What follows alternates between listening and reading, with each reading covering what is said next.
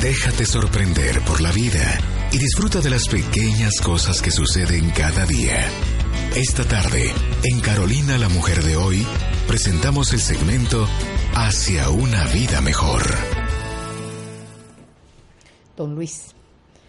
Estamos listos ya para darle la bienvenida a nuestro invitado, el doctor Haroldo Cabrera Mancio, médico y cirujano con especialidad en ginecología y obstetricia y una amplia gama de estudios en medicina complementaria. Está con nosotros hoy para hablar sobre el tema quelación arterial. Haroldo, buenas tardes, bienvenido a la radio. Buenas tardes, Carolina, muchas gracias por la invitación. Vamos a platicar un poquito de la quelación, que por cierto no es una técnica nueva, es bastante antigua, diría yo. Nada menos se remonta a la época de la Segunda Guerra Mundial, cuando los ingleses empezaron a utilizar un agente quelante que era el British Antilepsite, el famoso BAL, para tratar a los que eran contaminados o intoxicados con el gas venenoso. Un quelante es una sustancia que tiene la particularidad de atraer moléculas de, metales pesados y poderlas eliminar por el sistema urinario. Es, es, un tipo de sustancia que, por decirlo así, limpia la sangre. Pues más adelante también se introdujo el EDTA, que hoy por hoy es el quelante idóneo, es el, el quelante que se utiliza principalmente en todo el mundo para ese tipo de tratamientos.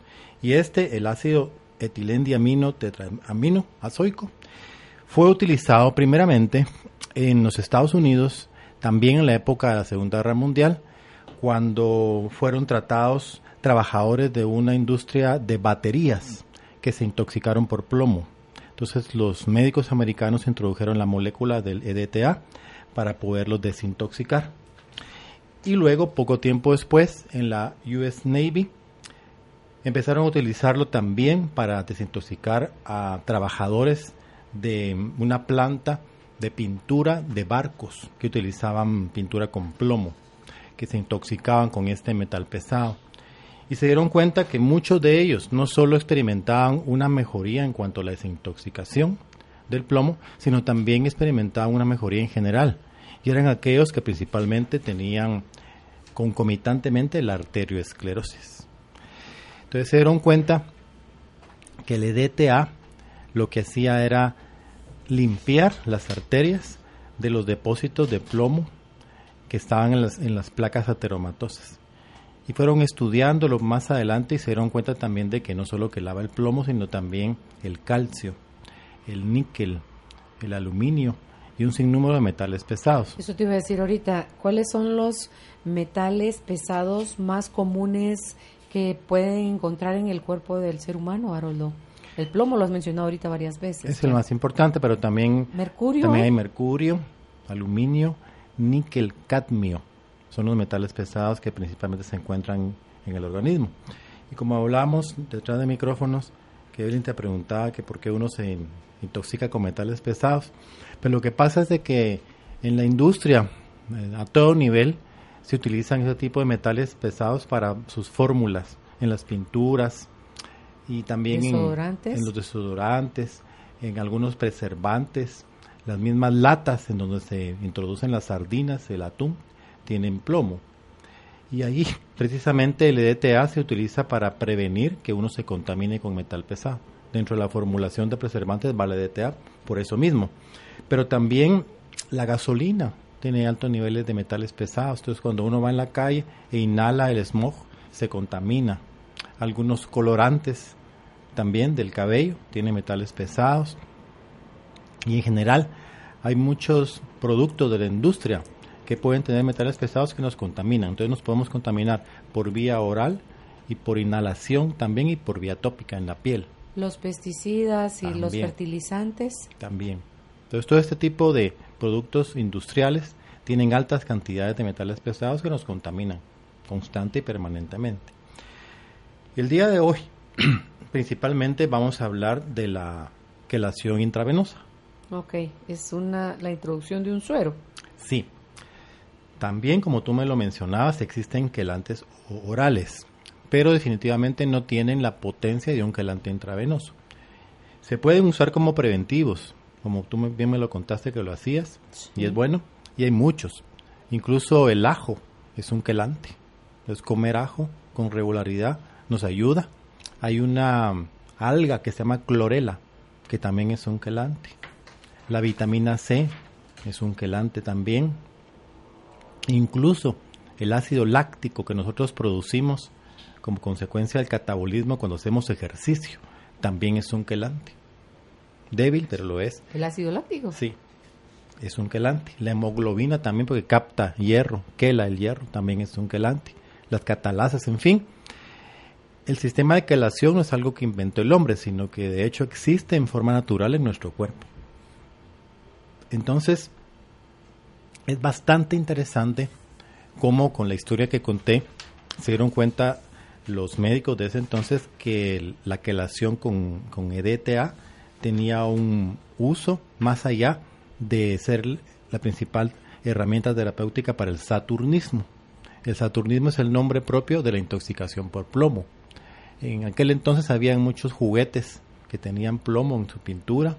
También hay en el interior de nuestros, de nuestros países eh, objetos de barro que tienen plomo para, en su elaboración que también contaminan a los pacientes.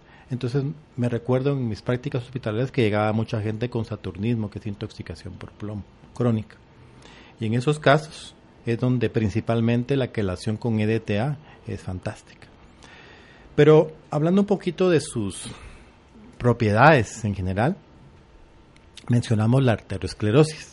Ya hablamos un día de eso, que es la acumulación de placas de colesterol con metales pesados y con calcio principalmente en las arterias. Eso hace de que la luz de la arteria se vaya ocluyendo poco a poco. Por lo tanto, el flujo sanguíneo disminuye y todos sabemos que la salud depende de la circulación. A menor circulación, menor salud. Y de hecho, a falta de circulación, pues muerte. Entonces es fundamental que el flujo circulatorio se mantenga óptimo. La pesadez a través de la intoxicación de, los metales te cierra como, como el sarro que va saliendo en arterias o venas, Se, se ocluye. Sí. Ahora el, el grave problema es que la medicina de hoy día es una medicina que está orientada a tratar la patología. Hay muy poco de medicina preventiva. Y la quelación es un instrumento valiosísimo para trabajar de manera preventiva. Lo que sucede es que esa oclusión que tú me mencionas en las arterias ocurre poco a poco, con los años, a través de un montón de factores, incluyendo los radicales libres, que son elementos que van envejeciendo literalmente las arterias. De hecho, hay un viejo aforismo que dice que nosotros tenemos la edad de nuestras arterias, y es muy cierto y muy válido, y se sigue utilizando. Entonces es fundamental tener arterias sanas. Entonces la arteriosclerosis se va dando paulatinamente conforme nos exponemos a radicales libres, a sustancias tóxicas como el alcohol, por ejemplo, como el tabaco, claro, por supuesto. Con el estrés también se, se producen sustancias del catabolismo del cuerpo que también son contaminantes, son tóxicas y que se van acumulando poco a poco en las paredes de las arterias y van provocando no solo una disminución del lumen, o sea, de la luz de la arteria, sino también un endurecimiento de las paredes de la arteria. Pierde elasticidad. Entonces, esa enfermedad va produciendo una disminución del flujo. Pero lo triste es de que solo cuando alcanza un 65% de oclusión de la luz de la arteria es cuando presenta síntomas. O sea que esa enfermedad venía de muchos años atrás cuando principiaron los primeros síntomas.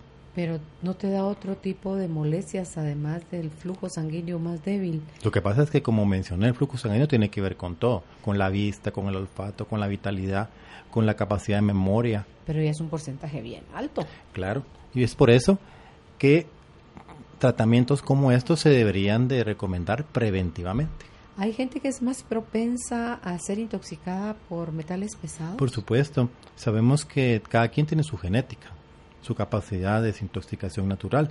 Y hay gente que tiene un hígado muy poderoso que es capaz de desintoxicar grandes cantidades de alcohol. Y hay gente que no. Yo conozco pacientes alcohólicos que tienen 40 años de estar chupando, como decimos en Guatemala, y, y, nítidos que parecen de hierro, el Ironman parece. Y hay gente que toma una época en su vida y 10 años después tiene cirrosis. cirrosis. Entonces depende mucho la genética de cada quien. De que el alcohol es altamente tóxico, todos lo sabemos.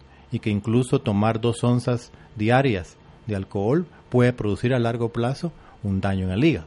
Se dice que nuestro cuerpo, el cuerpo humano, no produce la molécula que ataca, por decirlo así, el alcohol. Por eso es que entra literalmente como veneno a nuestro cuerpo. Depende mucho de las cantidades, porque también el alcohol se produce como parte del mismo metabolismo. Pero en niveles poquitos. Por supuesto. Por ejemplo, si uno ingiere un pan, producto del metabolismo del pan, en donde se separan los carbohidratos y toda la parte de, de la proteína del pan y todo eso, también es alcohol, que se elimina por el aliento o por la orina, pero en muy pequeñas cantidades, por supuesto. Pero cuando estamos ya hablando de alcoholismo, es un veneno. Y por supuesto también el tabaco, en todas sus formas, tanto inhalado como masticado, también puede producir radicales libres en forma de cigarro o de pipa, o también fumadores de segunda mano, pasivos. Eso porque también se afectan, ¿sí? Totalmente, así es. Entonces, en estos casos, la quelación viene a ser una herramienta fabulosa de tratamiento preventivo. Lógicamente, cuando hay enfermedad arteriosclerótica y que está recomendada el bypass cardíaco, que es un tipo de cirugía cardiovascular para destapar las arterias, también puede usarse como una alternativa a la quelación intravenosa con EDTA. Nunca una quelación oral puede sustituir a una quelación intravenosa en caso de una enfermedad oclusiva. Cuando hablamos de enfermedad oclusiva no solamente nos referimos a la enfermedad oclusiva de coronaria, cardíaca, sino también hablamos de mala circulación en miembros inferiores. Por mala circulación, gente fumadora de mucho tiempo tiende a tener muy baja oxigenación y circulación en los miembros inferiores y tienden a padecer de gangrenas, insuficiencia circulatoria de miembros inferiores, también gente con diabetes un índice de que tengo mala circulación de la cintura para abajo es calambres, entumecimiento. Así es, entumecimiento, calambres, enfriamiento, mantener las extremidades muy frías. Esos son signos de mala circulación, son signos de alarma. Y en esos casos es donde también se ha visto que la, que la quelación intravenosa tiene muy buenos resultados para evitar precisamente amputaciones. Se utiliza por supuesto, en oclusión de arterias coronarias. Cuando hay angina de pecho, cuando hay dolores opresivos, como agudos en el corazón, se puede utilizar ahí también. Y también se puede utilizar para mejorar la circulación cerebral, en casos de gente que está principiando a tener problemas con la memoria a corto plazo y falta de concentración, también en esos casos. O sea que en todas las consecuencias generales de la arteriosclerosis, la quelación intravenosa tiene su uso. La dosificación tiene que ver con el diagnóstico. O sea, que te diagnostiquen o fue si es preventivo o si es curativo. Sí. Se podría decir que el, el EDTA es una sustancia prácticamente atóxica, o sea que no tiene la capacidad en sí misma de producir efectos deleterios, efectos negativos, tóxicos. Pero sí es muy importante lo que acabas de decir, que la persona, el médico, que debe ser un tratamiento médico exclusivamente, que aplique el tratamiento tenga un entrenamiento, que sepa. Y no es un entrenamiento de, de cinco años, de, no es una residencia, pues, sino que es, hay seminarios, hay cursos. Hay una asociación americana que es la ACAM, que es la asociación, el Colegio Americano de Medicina Avanzada, que es un órgano que regula muchas terapias mal llamadas alternativas, que son más bien se llaman integrativas hoy día, en Estados Unidos. Y ellos tienen seminarios anuales de capacitación en quelación. Entonces la gente que tiene sus horas de entrenamiento, que no son muchas, de quelación, tiene la capacidad de poder aplicarlo. Porque básicamente, como tú lo dijiste al principio, es la aplicación de un suero. O sea, es intravenoso. No tiene, no causa dolor no causa gran incomodidad, una incomodidad es leve, solo tener el, catéter intravenoso mientras pasa el suero, que puede durar dos horas. La persona está cómodamente sentada en un sillón reclinable puede estar tomando algún jugo natural, puede estar viendo su teléfono, su computadora, puede ver televisión, puede levantarse al baño sin mayor problema y después de aplicar el tratamiento regresa a sus labores incluso manejando. O sea, no tiene efectos secundarios. Pero eso sí, como lo mencioné, deben de haber indicaciones y cada indicación tiene sus recomendaciones en cuanto a la dosificación y también a la velocidad de infusión. Se ha dicho, por ejemplo, que los detractores, ¿verdad? Que principalmente son algunos cardiólogos, pero más que ellos, algunos cirujanos cardiovasculares. Porque la quelación podría reducir hasta en un 80% la cirugía de coronarias. Imagínate, si has padecido de embolias pulmonares y todo esto también te puede ayudar. También, también, y vamos a hablar también de sus, de sus propiedades antienvejecimiento. También. También. Entonces, cuando se aplica en pacientes que tienen enfermedad crónica renal, se ha dicho los detractores que puede producir muertes o que puede complicar. Y muchas veces es todo lo contrario, porque al mejorar la circulación renal, mejora la función renal, lógicamente. La única precaución que debe tenerse es que se pasa más lento, porque el riñón no tiene la misma capacidad de filtración que uno que está intacto. Entonces, al, manejar esos parámetros, al conocer esos parámetros, virtualmente es una terapia sin riesgos. Se ha dicho que riesgo como tal es de 1 en 10 mil. Y eso es prácticamente nada. Comparado con una terapia para cáncer, por ejemplo, que se aplican regularmente en los hospitales, las terapias de quimio, que tienen un altísimo riesgo de provocar daño irreversible en riñones, en hígado. te cura, te mata. Hay gente que no muere por la misma enfermedad tumoral, cancerosa, sino por el, la misma aplicación de la quimio. Y está escrito en los efectos secundarios y la gente que se decide tomar el riesgo de tomar la terapia sabe que puede tener una complicación grave, incluso morir. Todo lo contrario de una terapia de quelación, que lo que le espera pues, es la posibilidad alta de tener un beneficio. ¿Y esas cada cuánto se pone? También depende, pero en general se recomiendan de 20 a 30 sueros. Y, y, se aplican dos veces por semana. Estamos hablando de 10 a 15 semanas de tratamiento. Ese es uno de los inconvenientes, entre comillas, porque si se aplican 2, 3, 4, 5 quelaciones no tienen ningún efecto tiene que aplicarse el protocolo completo que es de 20 a 30 sueros. Y no hay como de mantenimiento después, digamos. No, lo que se recomienda es hacerlo una vez al año si vamos a, aplicar el término preventivo. Entonces hay pacientes que tenemos, que conocemos de muchos años, que tienen más de 80 años y que se ponen su quelación anual.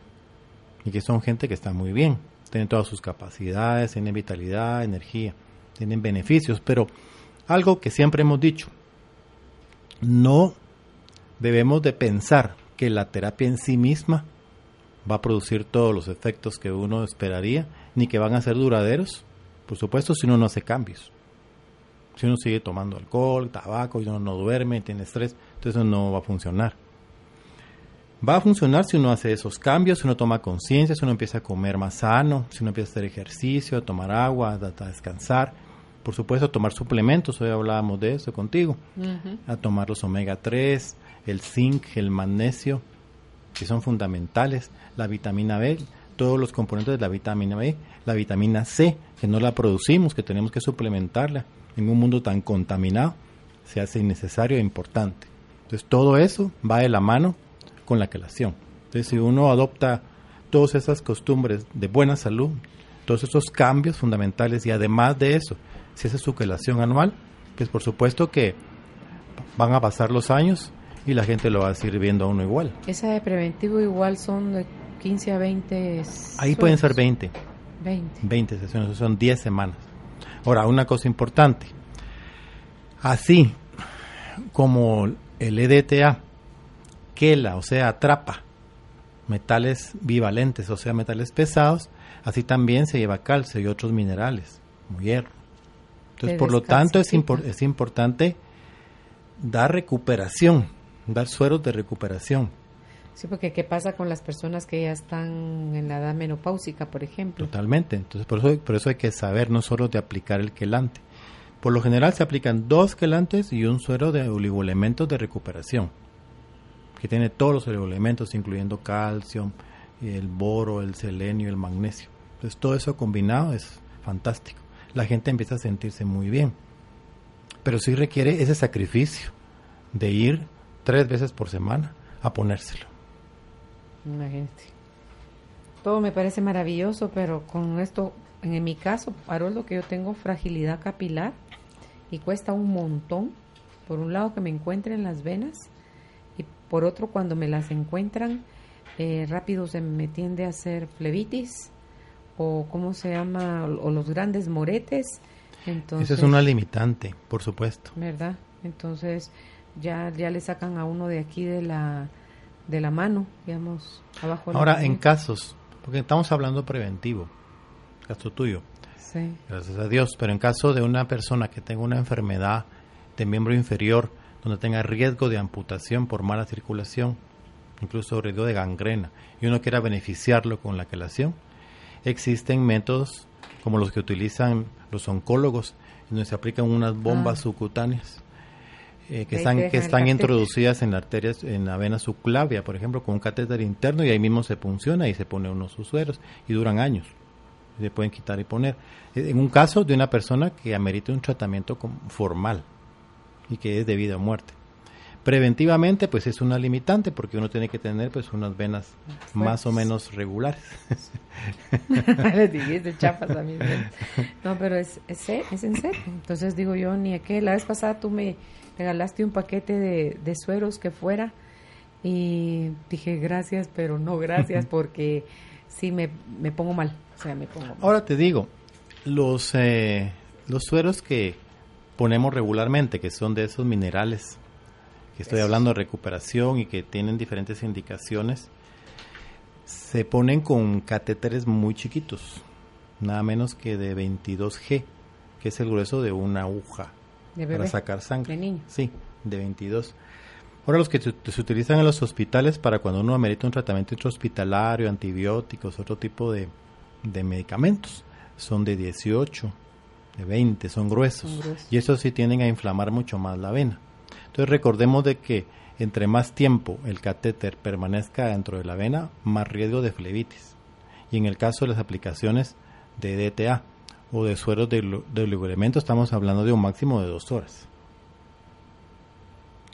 Entonces ahí se tiende a proteger la, la vena y también, pues como tenemos experiencia de muchos años en este tipo de aplicaciones, pues uno también tiene sus tips para proteger la vena para que no se dañe. Entonces hay aplicación de cremas o de temperatura de calor o de frío, por ejemplo, que ayuda bastante.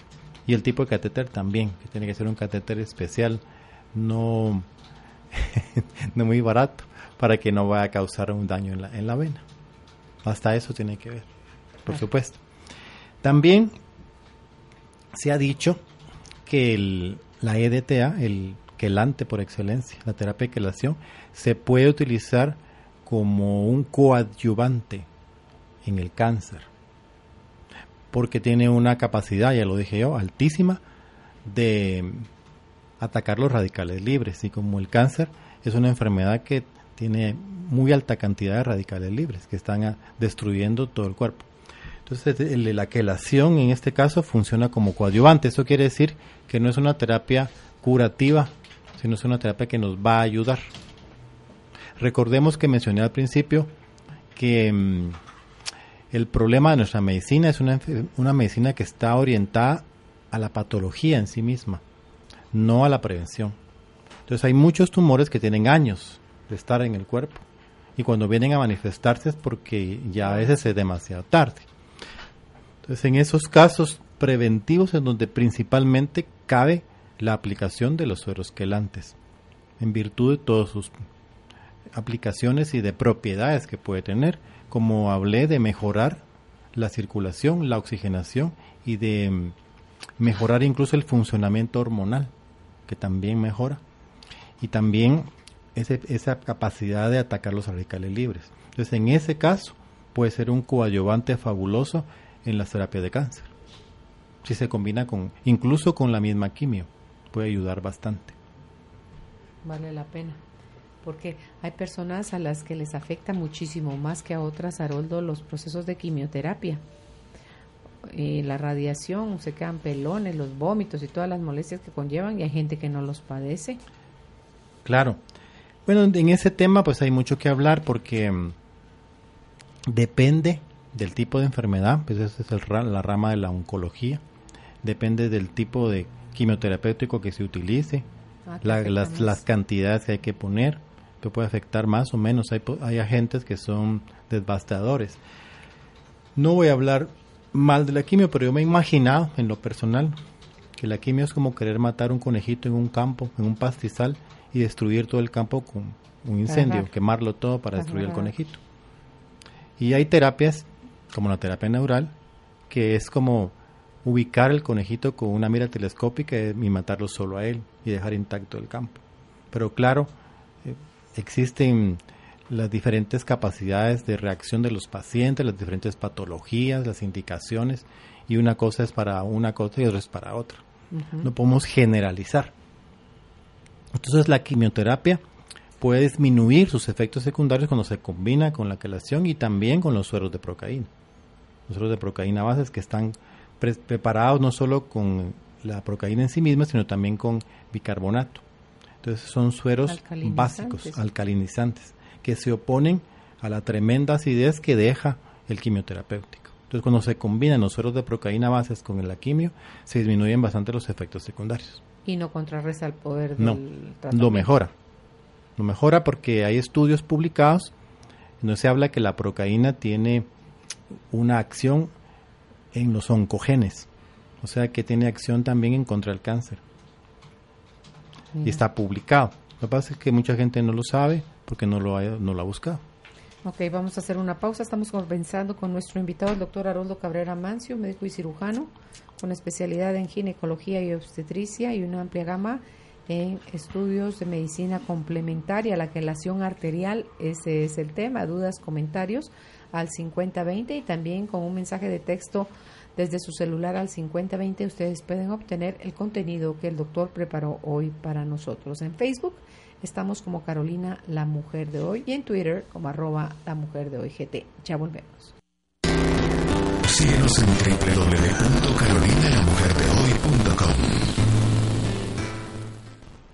Estamos de vuelta con nuestro invitado, el doctor Haroldo Cabrera Mancio. Hoy el tema es la quelación arterial. ¿Puede, Haroldo, eh, niños, porque yo creo que cuando tú y yo crecimos estábamos tal vez menos expuestos a los metales pesados que como está hoy en día la juventud? Y se están padeciendo desde niños, adolescentes, enfermedades que antes eran de viejitos, como decían. ¿Pueden hoy niños ya estar altamente intoxicados de metales pesados? Pueden, pueden, pero mm, yo hablé al principio del saturnismo, que es la intoxicación por plomo, y que lamentablemente se sigue dando en el interior, donde hacen, elaboran vasijas, objetos de barro que tienen alta cantidad de plomo. Entonces la gente todavía sigue manifestando saturnismo. Cocinan en eso, beben en eso, comen en eso. Hacen juguetes que los pintan, unas pelotas que pintan con pintura con plomo, todo se intoxica las paredes también. Y entonces el, la EDTA, el ácido etildiamino tetracético, está indicado también para los niños. Así es. Tiene dentro de su conformación dos moléculas de vinagre, o sea que no es algo extraño el EDTA, tetracético, y dos eh, moléculas de, amino, de aminas. Es una molécula muy sencilla, pero que tiene grandes utilidades. Vamos a hablar un poquito, hablamos al inicio pues, de la historia, de los usos, un poco de cómo actúa, aunque antes quisiera recalcar que es un excelente tratamiento anti-envejecimiento, que si se aplica anualmente tiene grandes resultados. Mencioné que tengo pacientes de arriba de 80 años que se lo hacen regularmente, que están muy, muy bien, que parecen de mucho menos edad, porque mejoran su visión, su vitalidad, su oído, todos los sentidos se mejoran. Ahora bien, existen síntomas que pueden ser señales de enfermedad arteriosclerótica. Dentro de ellas, En el sistema nervioso podemos mencionar pues la falta total o parcial de la memoria, de la concentración, incapacidad para actuar frente a alguna situación de emergencia, reflejos débiles, baja de la libido, o sea, del deseo o apetito sexual, cambios de personalidad, de comportamiento, alteraciones en los hábitos de sueño, depresión, irritabilidad, neuritis, o sea, inflamación de los nervios periféricos en los brazos, en las piernas. Esos podrían ser síntomas de arteriosclerosis, pero también de algún tumor cerebral o de alguna condición grave o de que está uno próximo a un infarto. Todo eso debería de ser analizado, diagnosticado por algún médico, con todos los exámenes que deben de hacerse en esos casos. En el sistema circulatorio, pues definitivamente hay síntomas que de alarma como lo son la, subida repentina de la presión sanguínea, palpitaciones, la angina de pecho, los latidos irregulares, o sea, las arritmias, los accidentes cerebrovasculares también, las, mencionamos las embolias arteriales, las venas varicosas, las úlceras y también mencionamos la frialdad de las extremidades. Enfermedades como la diabetes también pueden mejorarse muchísimo con la calación arterial. Enfermedades que atacan principalmente el sistema hormonal. Hay una mejoría sustancial con la calación arterial. Pues es bastante variado en lo que se puede usar, lo que va a beneficiar. Así es. ¿Y cómo se diagnostica que uno está, si no es en el caso de preventivo, cómo saber que uno tiene alta contaminación de metales? Muy buena pregunta. Pues existen varios métodos. Uno de ellos, que es el que más se utiliza, es el análisis del cabello. Es un método, un método muy confiable y bastante objetivo. Entonces se corta unos, un puñito de cabello de la parte de atrás del paciente y se manda al laboratorio. Lamentablemente, este tipo de laboratorios no existen en Guatemala. Hay que mandarlo fuera, a Estados Unidos. Entonces se manda el sobrecito con el cabello, lo analizan y a las dos semanas mandan un reporte con las cantidades exactas de metales que existen en todo el cuerpo. Dicen los parámetros normales y los que están francamente por arriba de lo esperado. Entonces ahí uno hace el diagnóstico de intoxicación por metales pesados. También se puede hacer en sangre, por supuesto, pero en nuestro país es mucho más fácil hacerlo con el cabello porque la sangre tiene que estar preservada y es muy difícil mandar sangre por las normas internacionales que existen hoy día. Es el método que se utiliza principalmente en nuestro medio es el análisis del cabello. ¿Está ese examen? Como lo hablábamos hace un momento. Estados Unidos dices que se tiene que ir. Sí, alrededor de 100 dólares. Como hablábamos hace un momento, lamentablemente por el poder adquisitivo de nuestra moneda, que, que no es el mejor, sentimos caro ese tipo de tratamientos. Pero si lo comparamos con otros lugares, lo que cuesta en otros lugares, pues no es tan caro, la verdad. Y también por nuestra cultura, siempre lo he dicho. La mayoría de personas en nuestra cultura piensan que ir al médico y comprar medicamentos es un gasto, así lo ven, pero irse a ver a Mickey no, no es un gasto, ¿verdad? Entonces, eh, realmente no es un gasto, todo lo que se, se, se gasta en salud. Realmente muy lejos de ver la medicina preventiva, Roldo. Entonces, sí. Hasta que no te duela, no vomites, no saques sangre, no puedas dormir, no, no sé cuánto, ahí con suerte, después de que dejaste pasar no sé cuánto tiempo, pasa al médico. Entonces eso no es un gasto, sino que es una inversión. La salud es una inversión porque sin salud no hay nada. Entonces es fundamental cambiar ese chip de que estoy gastando, de que buscar lo más barato, que uno a la farmacia mire de algo por los de cabeza no sé qué tiene. Deberíamos de cambiar eso y de pensar muy seriamente en la salud y darle lo mejor a la salud. Porque lo vuelvo a decir, si en la salud no hay nada y si yo no estoy bien, pues nadie a mi alrededor va a estar bien y se va a complicar por supuesto, si uno no actúa rápidamente y con un buen tipo de, tratamiento, en todo sentido. Entonces, por eso yo traje este tema, porque pienso que es una herramienta terapéutica valiosa, que no es nueva. Les hablamos de que en la Segunda Guerra Mundial, en los, los 40, principió a utilizarse, que ha tomado mucho auge en los últimos años. Si fuera realmente una terapéutica mal sería prohibida. Y todo lo contrario, está regulada en los Estados Unidos por una asociación plenamente reconocida por la CAM, que lo mencioné. Y hay mucha gente que está acudiendo a ella. Lo que sí es cierto es que también lo dije, que muchos cirujanos cardiovasculares en Estados Unidos, no Guatemala, están muy molestos porque gran parte de los pacientes que deberían operarse pues ya no se operan porque la operación los saca adelante. Pues bueno que existen esas técnicas porque te curas y el resto de la operación también existe. Bueno, y otra cosa importantísima, que la cirugía está orientada a trabajar el sitio de la obstrucción. Entonces remueve mecánicamente el sitio de la obstrucción, pero no es una medicina que vaya a la causa que provocó la obstrucción. En cambio la quelación sí trata la causa, que es la, la, la placa telomatosa, la del gas, la limpia de los metales pesados, los radicales libres. Los últimos minutos que te he estado escuchando hablar, ha estado sonando en mi cabeza la frase de Hipócrates, que tu medicina sea tu alimento y tu alimento sea tu medicina. ¿Qué pasa? Claro, que eso es algo que tenía que decir, por supuesto. Porque es, que es algo que tenía que decir que porque es fundamental la nutrición. Y hablé poquito de que la terapia en sí misma no podemos pretender que dé efectos duraderos si no hacemos cambios. Y parte de los cambios es la alimentación. Y es cierto, ya lo dijo Hipócrates, que tu alimento sea tu medicina. Entonces, la misma alimentación va a determinar en gran parte que este tipo de terapias pues den buenos resultados y que se mantengan en el tiempo la comida, lo, decía un amigo colombiano, el comer, el tipo de comida, es el 50% del éxito del tratamiento. Y nadie habla de eso.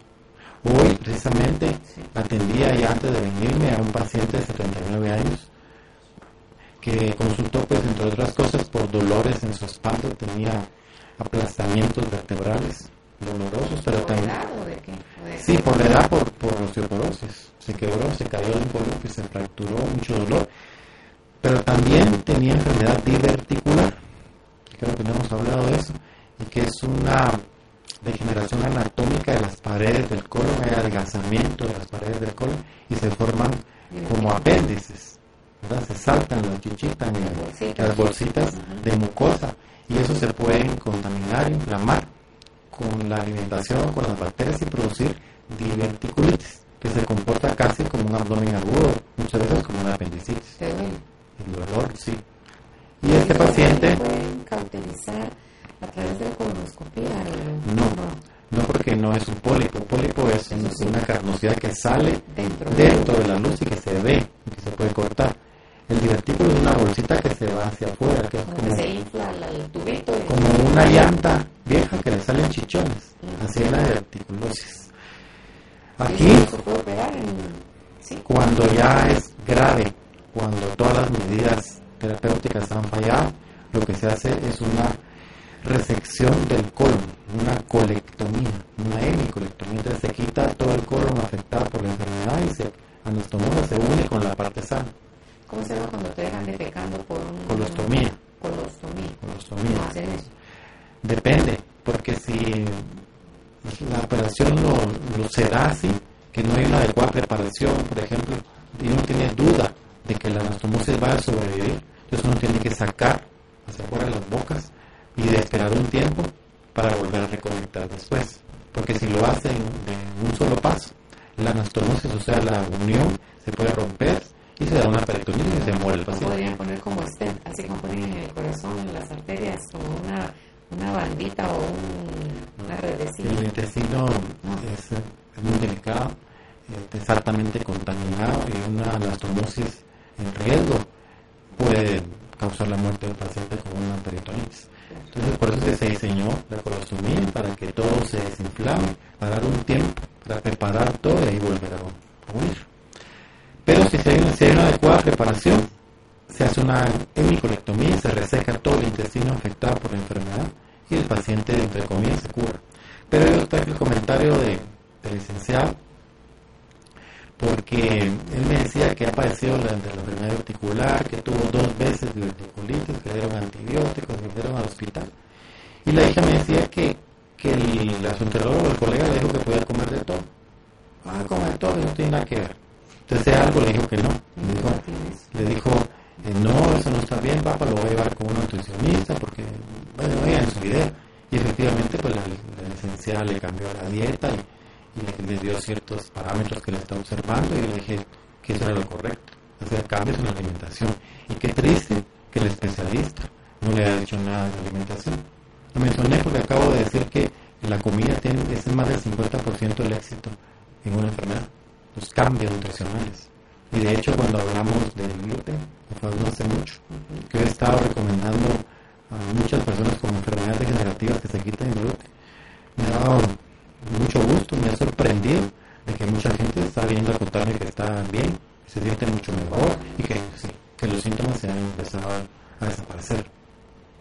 Mire que tú has dicho en otras oportunidades también la importancia de que se mantengan actualizados, o sea, todos los médicos de las distintas ramas se mantengan actualizados y que estén asociando, Haroldo, que, que lo que comes es parte de lo que tú eres en salud o enfermedad.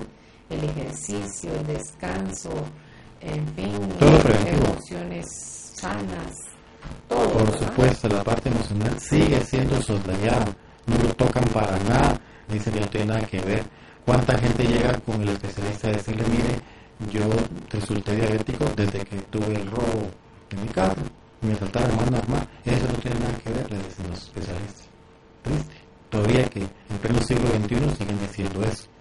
Cuando ya se ha estudiado mucho y se ha publicado el valor de las emociones en la salud. Repite ese concepto de Hammer, por favor, de cuando tú vives una crisis en silencio, o sea que no lo compartes, eso. Bueno, parte de, de lo que Hammer dejó como legado se llama el síndrome de Dirk, Hammer. Que Dirk es su hijo, de donde empezó toda la historia, que murió. Sí. Entonces el síndrome de Dirk Hammer, pues, reúne varias condiciones. Una de ellas es la vivencia de una experiencia altamente traumática. O sea, no es de que me peleé en la mañana con mi esposa, o que me enojé porque no estaba mi camisa planchada.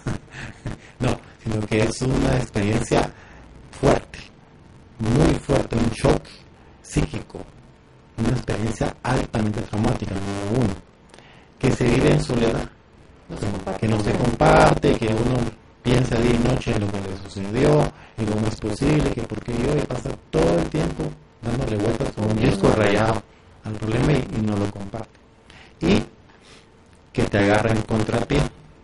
Eso quiere decir que te agarras prevenido. Contrapiés cuando vas en un penal que vas a la derecha y el portero en el aire va a la izquierda y te da cuenta que es imposible que lo pare.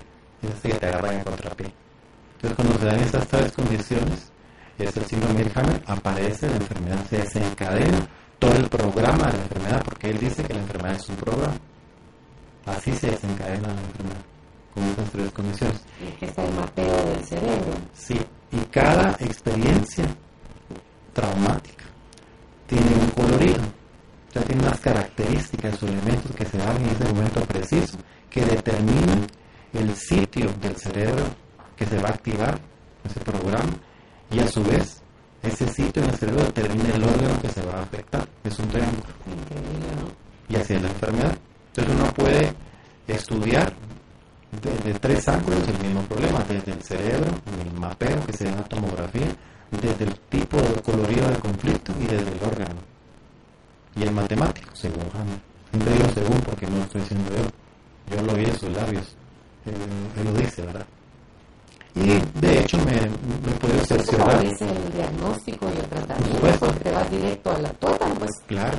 Directo al gran. Por supuesto. En las preguntas dice si ayuda la terapia que la a mejorar la pérdida de visión por cansancio de vista, que es por... Sí, recordemos de que la quelación lo que hace es limpiar las arterias, o sea, mejorar el flujo circulatorio. Entonces, todo lo que sea consecuencia de una mejora del flujo circulatorio va a, a tener una respuesta positiva. Entonces, en este caso, al mejorar la circulación de la vista, pues mejora la vista. La rudeza visual se mejora siempre que se pone quelación. Te preguntan si la procaína es parte de la terapia quelante. En lo absoluto, la procaína es la sustancia que se usa en la terapia neural. Y la terapia neural es otro tipo de terapia. ¿Cuánto cuesta una terapia gelante y dónde se puede contactar al doctor Cabrera? Es el teléfono 2259-3232. Le digo, en Estados Unidos cuesta aproximadamente 8 mil dólares. Aquí aquí en Guatemala, lógicamente, cuesta mucho menos. Tal vez unos 10 mil, 15 mil quetzales. Tal vez, yo no manejo números. Habría que preguntar bien, pero tengo idea que por ahí. Pero si comparamos esa cantidad con los 8 mil dólares, pues sí es más accesible, lógicamente. ¿Dices un diabético tipo 2 puede usar la apelación? Así es, la puede usar, por supuesto que sí. Y le va a beneficiar muchísimo. Buenas tardes, le saluda Miguel González de Esquipula. Solo tengo una consulta para el doctor. Fíjese que mi sobrinito de 6 años tiene un problema con una enfermedad, síndrome nefrótico. Quisiera saber si se puede tratar esta enfermedad con los tratamientos de los que el doctor. Por supuesto que sí. Claro que sí. Entonces, si, si le es posible, pues contáctenos para poder ayudar a su sobrinito. Con mucho gusto lo podemos hacer. 2259-3232. Ok, Blanca, eh, buenas tardes, felicitándolos, como siempre, un excelente programa. Carolina, señora. Gracias. eso. Quiero saber qué opina el doctor del cloruro de magnesio. Muchas gracias. Feliz tarde. El cloruro de magnesio pues es un, una medicina popular que salió a la luz a raíz de pues, un email que se fue regando viralmente. Y yo puedo decir que si es un suplemento baratísimo y que sí puede ayudar en muchos casos. O sea, tomándolo como un suplemento, lo recomiendo.